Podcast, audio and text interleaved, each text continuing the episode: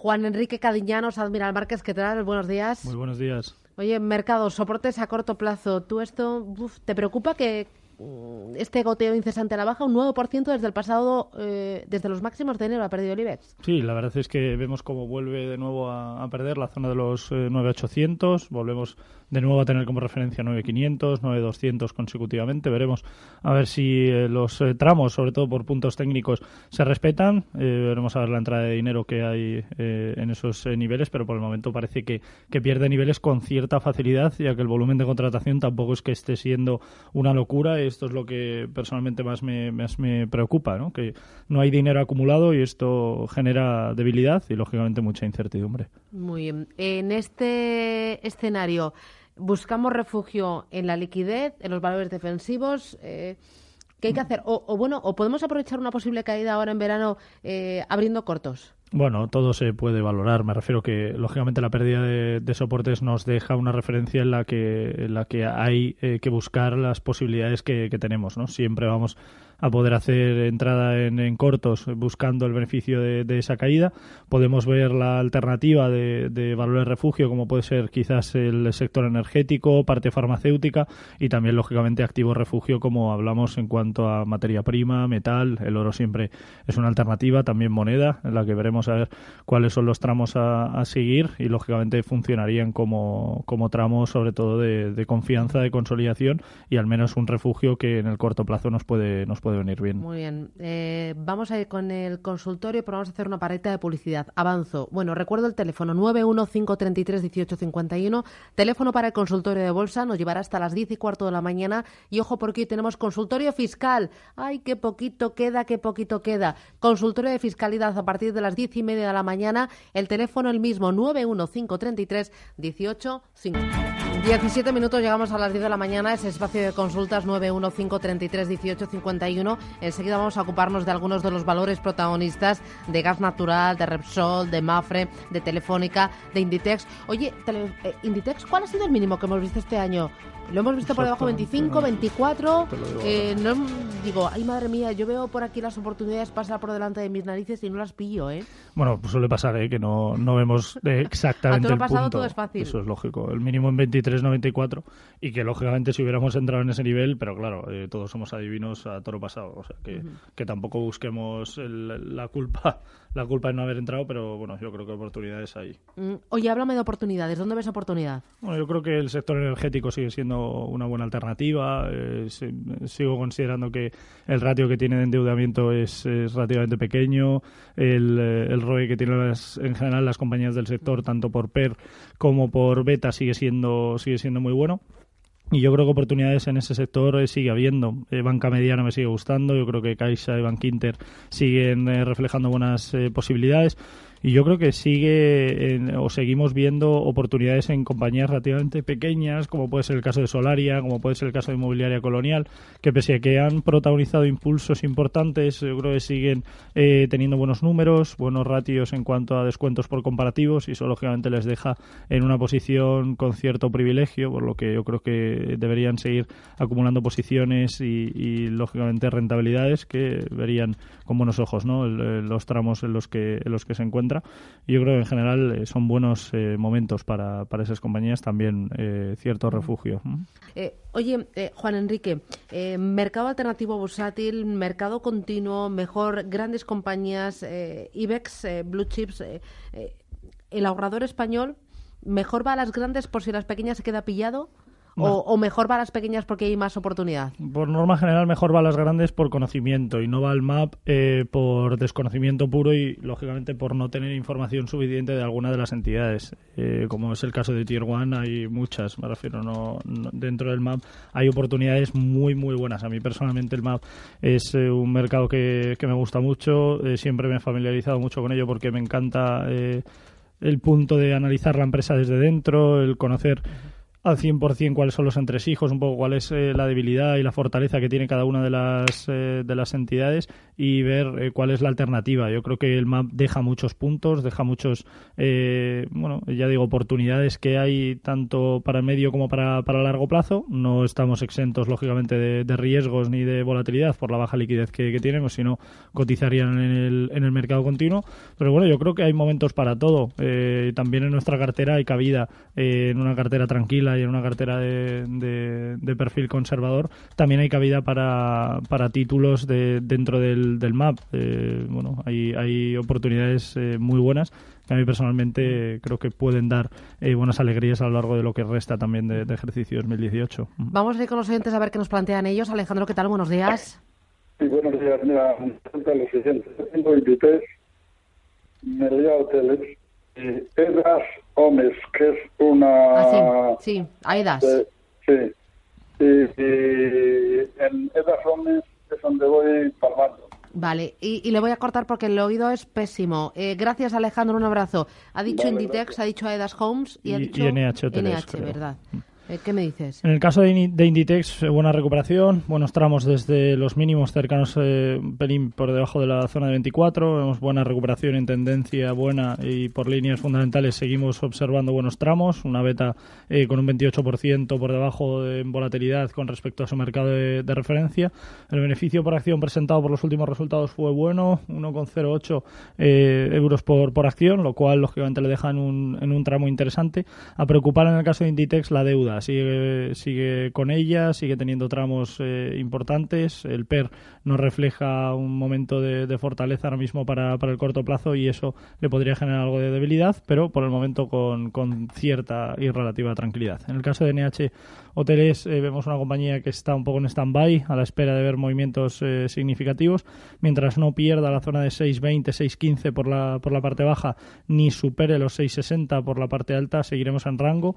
Mientras estemos en ese rango, poco a, tener en cuenta de cara a posiciones tranquilas de medio o largo plazo. En el corto plazo siempre podemos ir tomando o deshaciendo posiciones eh, a medida que se vaya acercando a los límites del, del rango establecido y mencionado. Por fundamental es una compañía que muy cíclica, esperando a ver eh, su momento. Por el momento no, no ha llegado a lo largo del año en el caso de AEDAS, una compañía un poco más de lo mismo. Eh, tuvo un posible intento, realizó un, intento de, tirón superando la zona de los 31. Eh, no consiguió consolidar dicho nivel perdiéndolo de nuevo, por lo que ahora mismo su referencia pasa por la zona de 29.40 como, como zona de soporte. En el corto plazo los 31.40 como, como resistencia. Resistencia secundaria 32.70. A la espera, como digo, de, de ver movimientos significativos también. La tendencia no es mala, pero en el corto plazo sí que podríamos ver una consolidación bajista de precios. Eh, la compañía en sí no es mala y por fundamentales tampoco, pero eh, creo que hay alternativas dentro de su sector que le pueden dejar eh, un, escenario algo, algo negativo, al menos en ese corto plazo. María, ¿qué tal? Buenos días. Hola, buenos días. Dígame. Mire, yo quería preguntar al experto, mire, tengo comprado CaixaBank a 4.10, a 3.85 y luego Sabadell a 1.60. Y quisiera preguntar al experto si usted cree, porque llevo ya unas pérdidas pues bastante grandes, y cada vez veo que esto va para abajo. Entonces, eh, a lo largo del año, ¿esto puede llegar a recuperarse? O sea, a final de año, primeros de año, o ¿cómo lo ve el experto? Porque claro, es que cada vez va más para abajo y ya estoy un poco nerviosa. Muy bien, gracias. gracias. Adiós. depende cuál sea nuestro horizonte temporal. No nos tenemos que, poner nerviosos. Si confiamos en la compañía y nuestro plan de, acción de cara a ella es eh, mantener posiciones porque consideramos que puede tener buen value, eh, deberíamos mantener, estar tranquilos. Yo creo que es una compañía dentro del sector eh, el sector en sí se encuentra en un escenario negativo. Eso partimos de una base en la que no ninguna compañía dentro del sector financiero se mantendrá al margen de la situación actual del mismo. Entonces, esto lógicamente castiga también a, una compañía como SkySagan que pese a que no ha hecho mal las cosas, eh, la volatilidad que tiene un 46% por encima del punto de referencia le perjudica. El beneficio por acción de los últimos resultados fue inferior al anterior, pero el PER sigue estando en tramos buenos, el ROE que tiene es bueno, es una compañía de por fundamentales dentro de lo que cabe no tiene un escenario malo, no es bueno tampoco, excesivamente bueno, pero no es malo. Debería cotizar en ratios por encima de, de los actuales, en el caso de, de, de CaixaBank, y esto lógicamente le, debería dejar cierto margen de, recuperación. Eh, si vemos que lógicamente esto no ocurre en el corto plazo, deberíamos tomar eh, decisiones drásticas. En el caso de Bank Sabadell pasa un poco parecido. Eh, nos vemos en la situación en la que tras la pérdida de la zona de 1.43 vemos como no recupera niveles, lo consolida y vuelve de nuevo a, tirar otra vez para, para, abajo, dejando este como referencia importante desde el punto de vista técnico. Mientras no recupere este tramo no podremos hablar de, tendencia alcista. El PER es muy bueno, por líneas fundamentales es una compañía bastante buena, pero eh, vemos como esa volatilidad que tiene un 33% por encima del punto de referencia y los eh, no tan buenos resultados presentados por parte de la entidad en el último ejercicio eh, le dejan un, bueno, en un escenario algo dubitativo, algo intranquilo para, para el inversor y para el accionista con eh, poco margen de, maniobra. Veremos a ver si recupera ese, esa zona de resistencia mencionada en 1.43. Si no lo consigue, deberíamos eh, deshacer posiciones. Vale, vamos con Valentín, ¿no? Valentín, buenos días. Buenos días, doña Susana y todo el equipo de Radio Intereconomía. ¿Qué tal? Cuénteme. Pues le quería consultar, eh, como ya otras, en otras ocasiones, sobre Telefónica, por favor, a ver si el experto me da algo de aliciente o qué opina respecto de ello. Muchísimas gracias. Fantástico. Buen día. En el caso de Telefónica, bueno, lo comentamos semana tras semana, tendencia bajista en el corto y en el medio plazo, pierde niveles de, soporte importantes como, como, era la zona de los 7.48, eh, 7.50, no recupera niveles, seguimos con volumen alcista en las caídas, por fundamentales una beta eh, reflejada en 1.19, lo cual eh, estamos hablando de un 19% de volatilidad mayor, un PER por encima del sector y algo cara con respecto a, a la liquidez que tiene, estamos hablando de una compañía que tiene cierta liquidez eh, o tenía cierta liquidez por la venta de Telsius y de O2, pero eh, es una liquidez utilizada en este caso para, para paliar parte de la, de la deuda y eso lógicamente le deja sin, sin margen de mejora para nuevos negocios y eso hace que, que la propia entidad no pueda recuperar posiciones en el corto plazo. Hacemos paradita, volvemos, Capital Intereconomía, consultorio hasta las 10 y cuarto de la mañana y luego en Desayunos Capital hoy nos visita José Miguel Mate, consejero delegado de Tresis.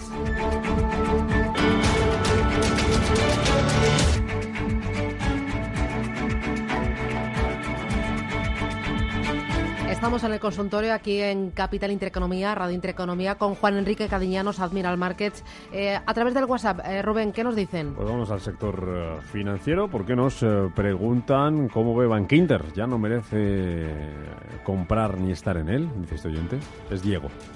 Bueno, Diego, yo creo que, que Bankinter es una, una alternativa. Dentro de la situación actual, eh, es cierto que el sector financiero, como decíamos antes, no se, bueno, no se queda al margen un poco de, la situación eh, actual y, lógicamente, Bankinter eh, es una más. Es cierto que dentro de la banca mediana podría destacar positivamente una beta relativamente baja el beneficio por acción de los últimos resultados fue bueno, el PER eh, se encuentra más o menos en, números y es una compañía que personalmente me gusta, lo que pasa que lógicamente ve, ve cómo sufre los castigos eh, relativos al, al, mercado y relativos a la situación eh, actual.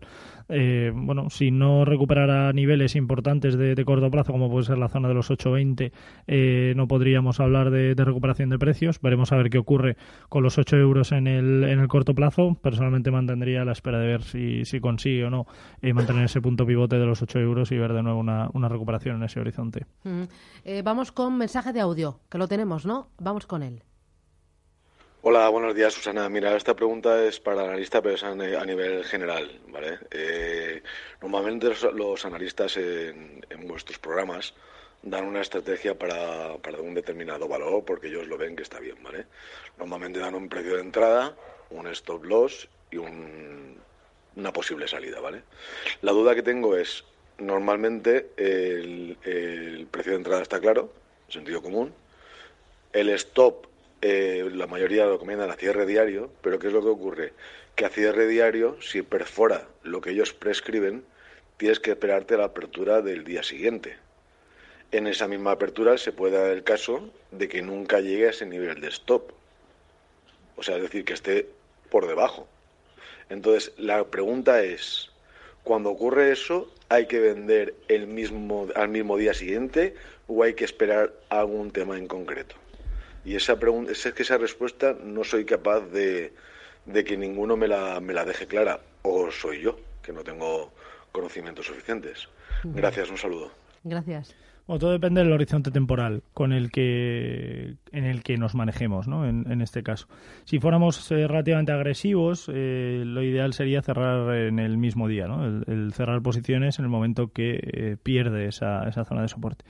Podríamos hablar de scalping, podríamos hablar de swing trading, podríamos hablar de relativa de un trading relativamente agresivo. No quiere decir con esto que, sea la mejor opción. quiere decir que encaja dentro de nuestro horizonte temporal el handicap que tiene esto, lógicamente, es que puede haber una falsa trampa que pierda esa zona de soporte y que vuelva de nuevo a recuperar posiciones y eh, seguir tirando para arriba o para abajo o para donde esté la, posición. Si tenemos el stop en 7.90, por ejemplo, y el soporte está en 8, si en intradía toca el 7.90 y luego vuelve a recuperarlo, si lo hacemos en intradía, lógicamente nos quedaremos con cara de tontos, que nos ha pasado a todos, eso, eso nos ha pasado muchísimas veces, ¿no?